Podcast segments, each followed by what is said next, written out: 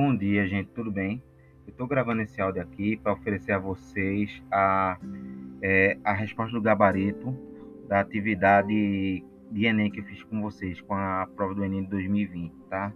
É, não tem como fazer uma explicação muito longa, mas vou só dar alguns detalhes aqui, algumas respostas para vocês entenderem do contexto geral, para vocês entenderem a, as, as respostas, tá certo?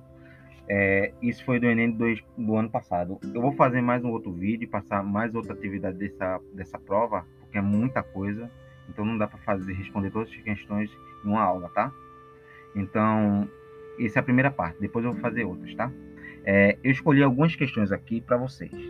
Comentários rápidos sobre essa prova, essa prova do ano passado. Não é uma prova difícil, é uma prova que os textos são bons. Agora o problema são, só foram as respostas.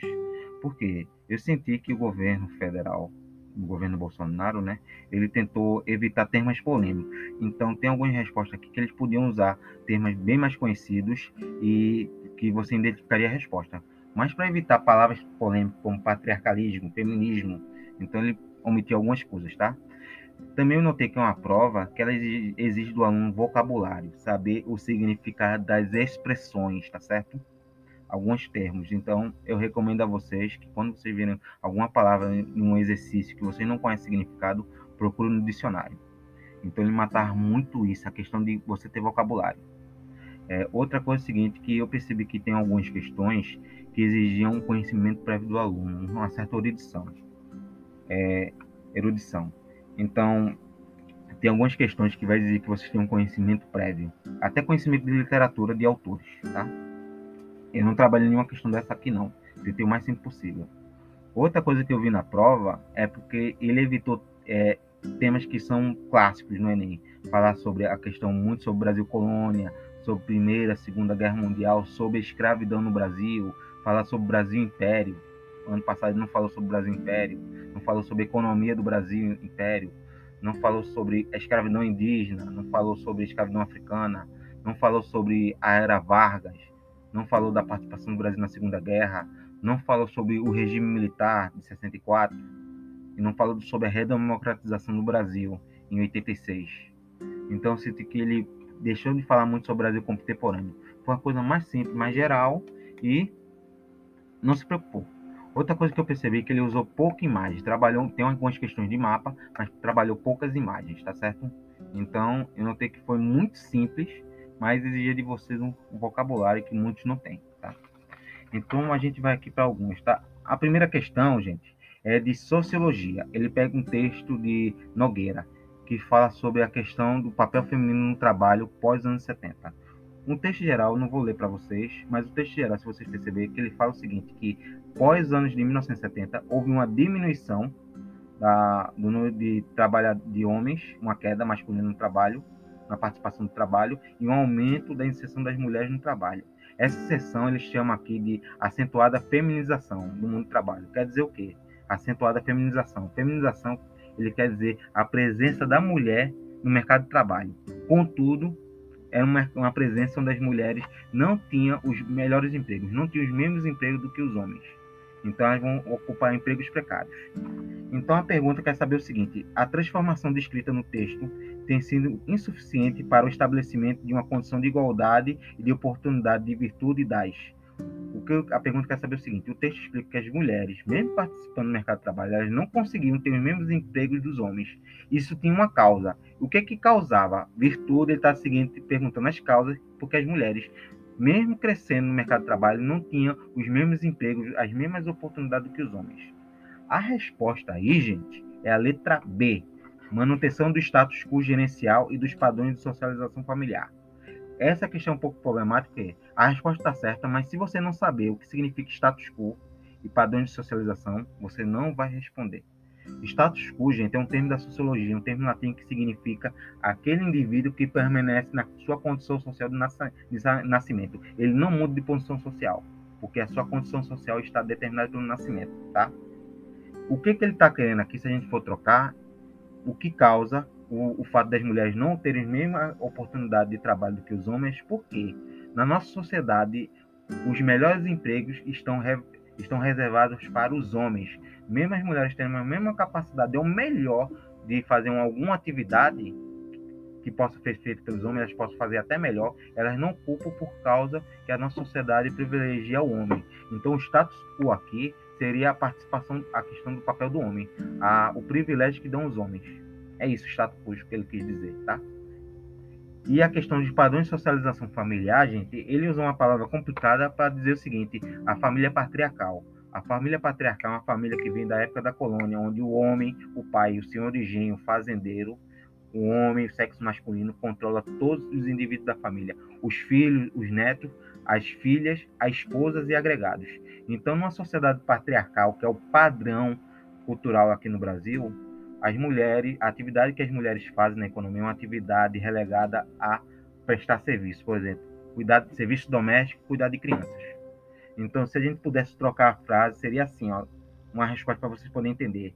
Por causa da manutenção é, do privilégio dos homens para os melhores empregos e por causa da tradição da família patriarcal brasileira.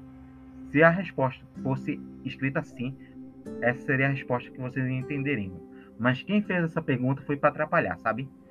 Porque se o aluno não souber o que significa status quo, ou não interpretar status quo como é, a questão do machismo ou do privilégio que é dado aos homens, e se o aluno não entender que o padrão de socialização familiar no Brasil é a família patriarcal, o aluno não responde.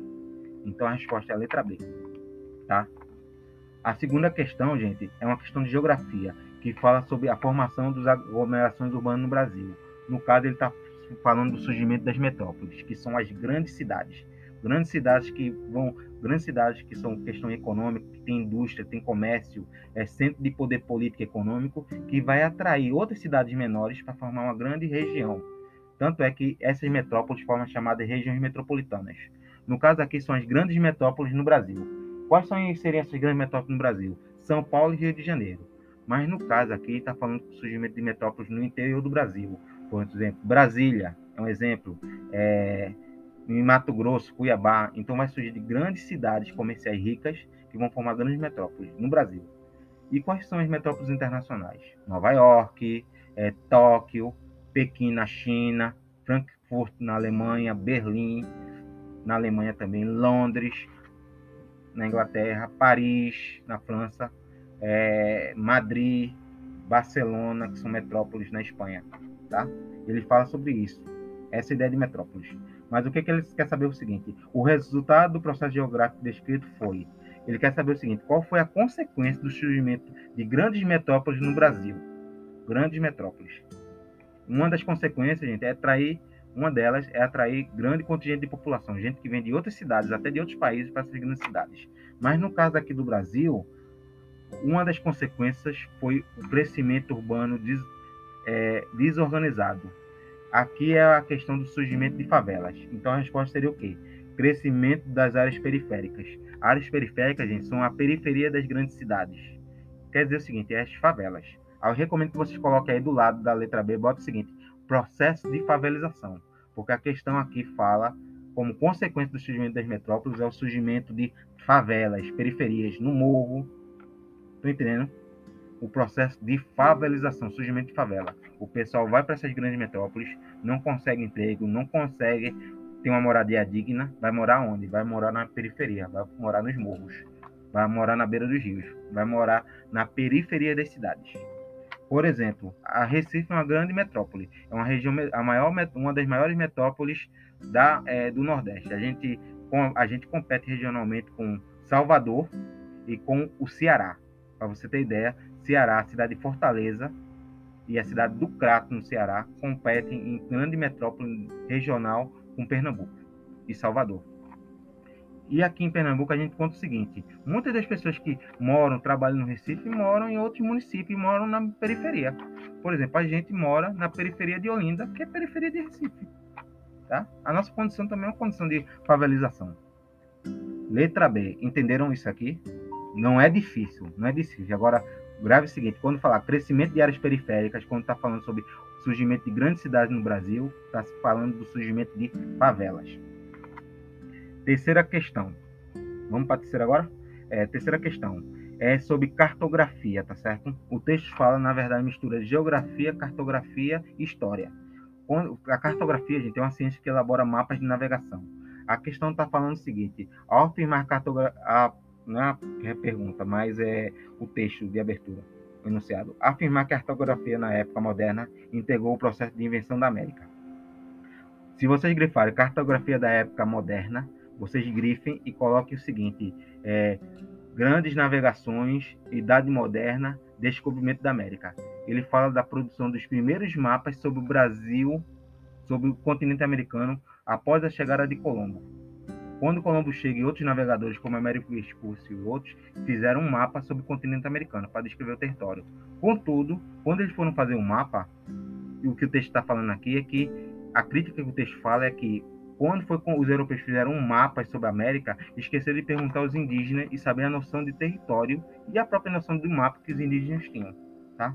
Isso aí foi intencional. Por quê? Todo mapa cartográfico, seja o do passado ou de hoje, ele tem uma intenção política e econômica. Então, todo mapa cartográfico é também uma forma de dominação de um povo sobre outro. Então, os europeus que conquistaram, colonizaram, conquistaram, fizeram guerra contra os indígenas, imporam a sua noção de espaço, a sua noção de cartografia, a sua noção de geografia, tá?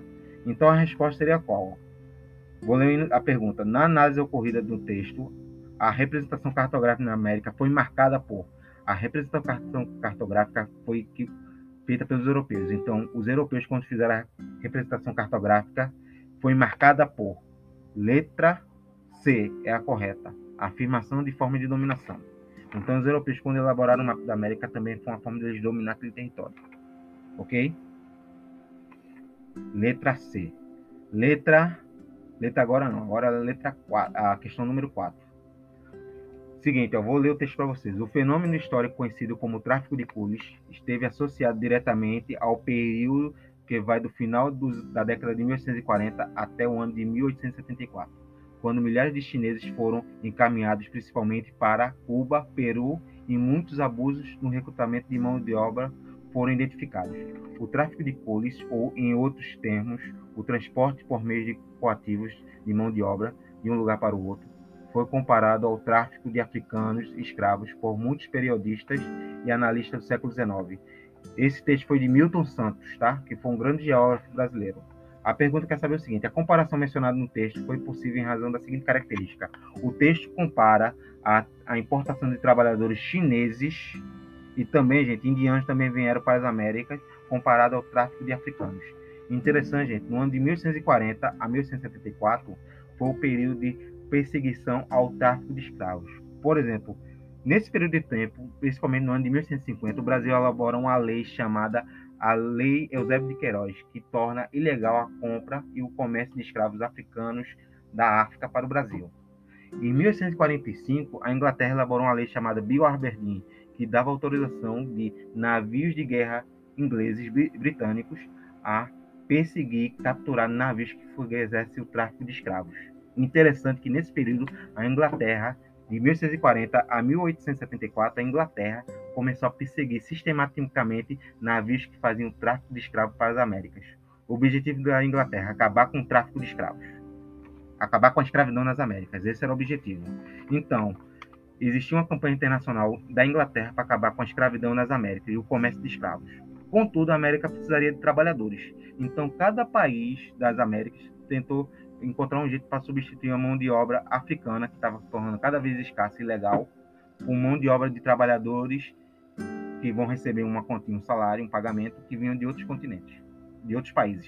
Aí cada país vai ter adotar uma maneira diferente. Por exemplo, o Brasil nesse período de tempo, com a lei Eusébio de Queiroz e pela pressão inglesa, começou a substituir a mão de obra africana por trabalhadores europeus vindos de Portugal, Espanha, Itália, Alemanha.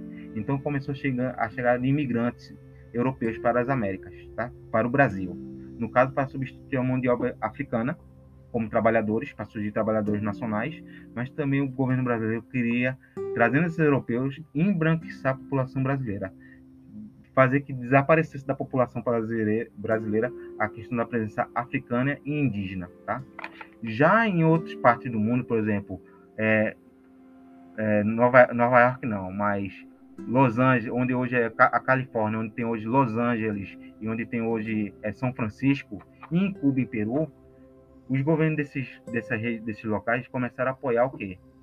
a vinda de imigrantes chineses e indianos para, para, para, para é, é, onde hoje é Los Angeles, para, é, para São Francisco, para o Peru, para Cuba, tá?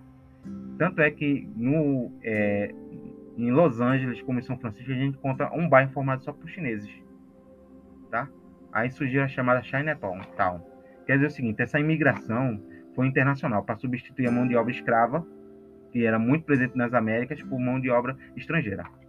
Mas isso não impedia que aqueles trabalhadores chineses, italianos, indianos que vieram para as Américas fosse, também não fosse submetido à mesma condição de escravidão. Então a resposta correta para isso aí é a letra C, controle opressivo da vida dos indivíduos, tá? É a questão de escravidão, situação análoga à escravidão. Era no lugar dele colocar o seguinte: condição semelhante à escravidão, ou esses trabalhadores cores estavam submetidos à mesma condição de trabalho escravo como era submetido para os africanos. Ele podia usar qualquer outra frase para comparar com a escravidão, mas ele preferia aqui colocar o seguinte: controle opressivo. No lugar de controle opressivo, bota o seguinte: escravidão ou trabalho escravo. Podia ser, mas ele preferiu usar um termo mais complicado tá? Quinta questão. Gente, aqui uma quinta questão também se fala sobre escravidão, agora no Brasil colônia. A questão dos jesuítas.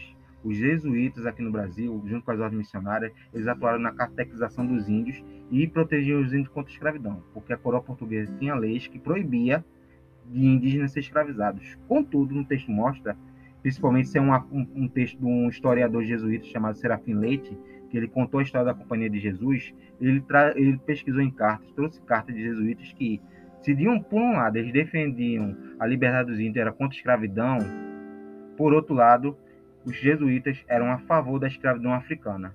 Tanto é que ele vai trazer um fragmento da questão de uma solicitação de trazer escravos africanos para trabalhar nas, nos colégios jesuítas. Tá?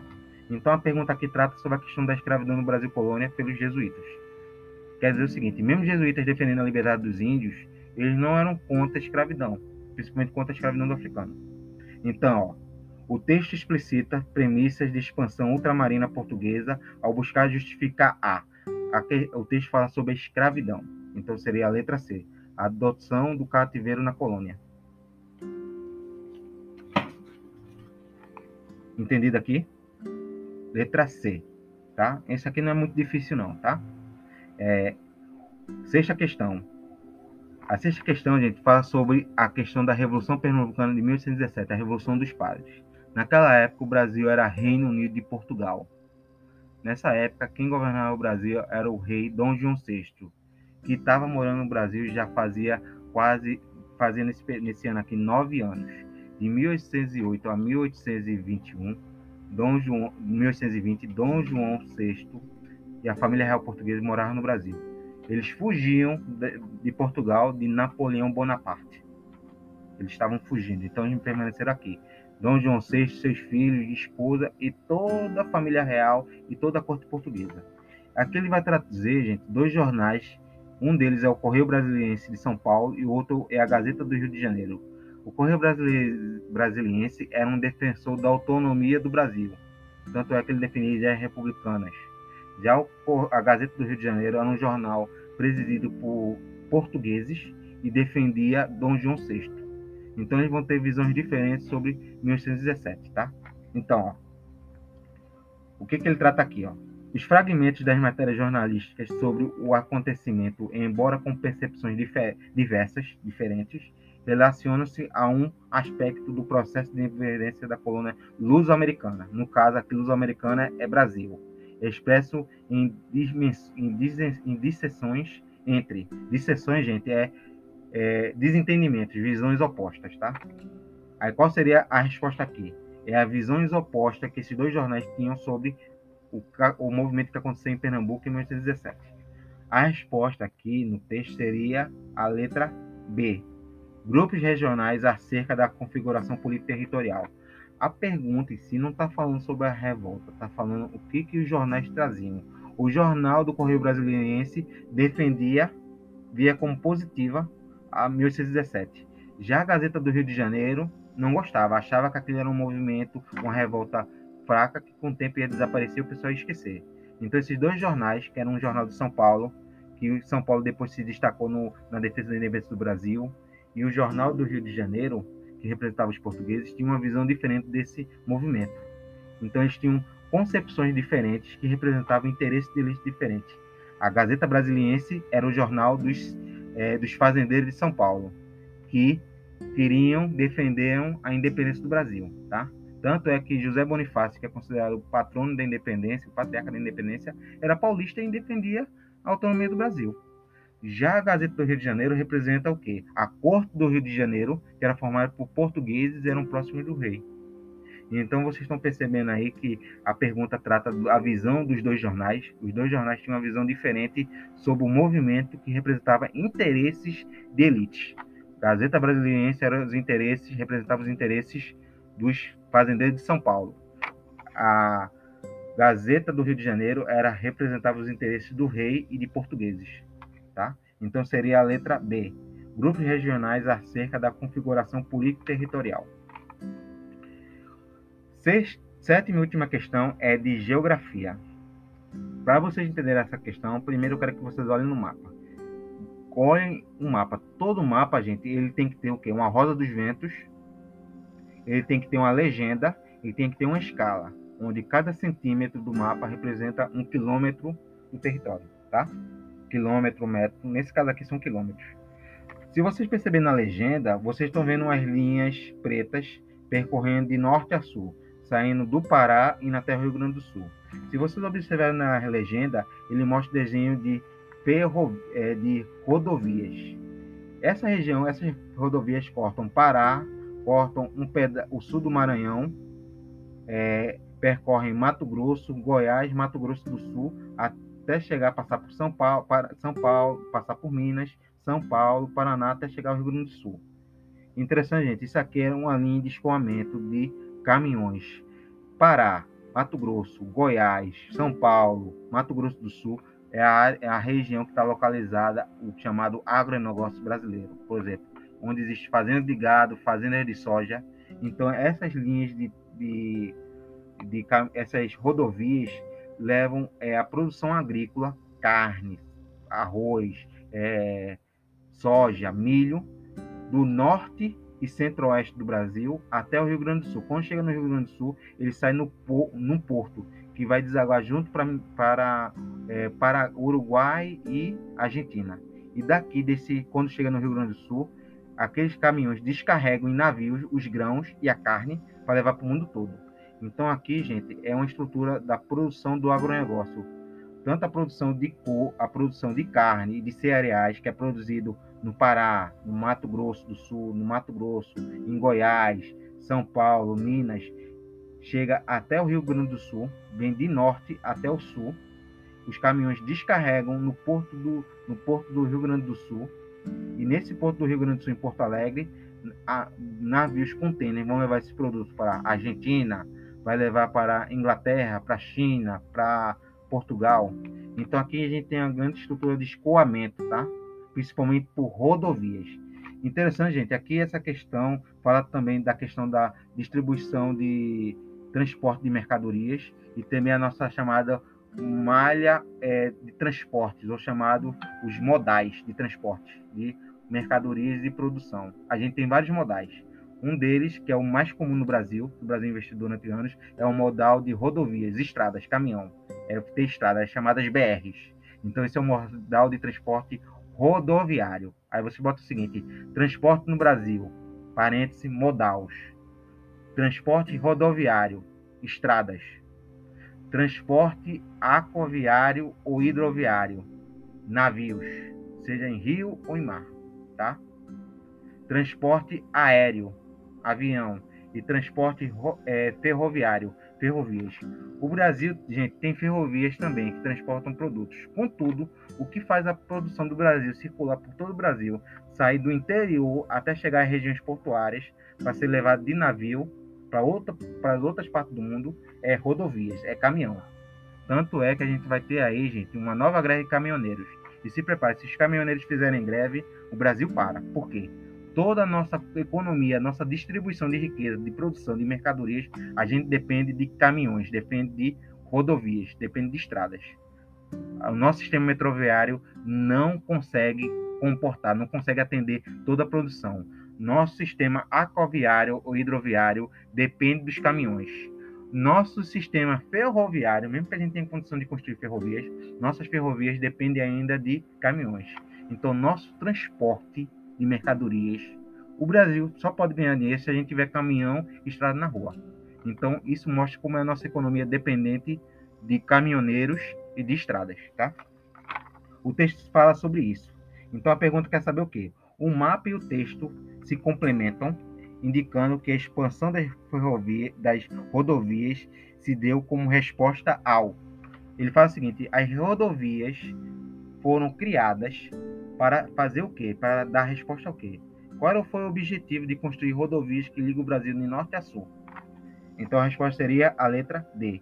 Projeção do escoamento produtivo. Entendido?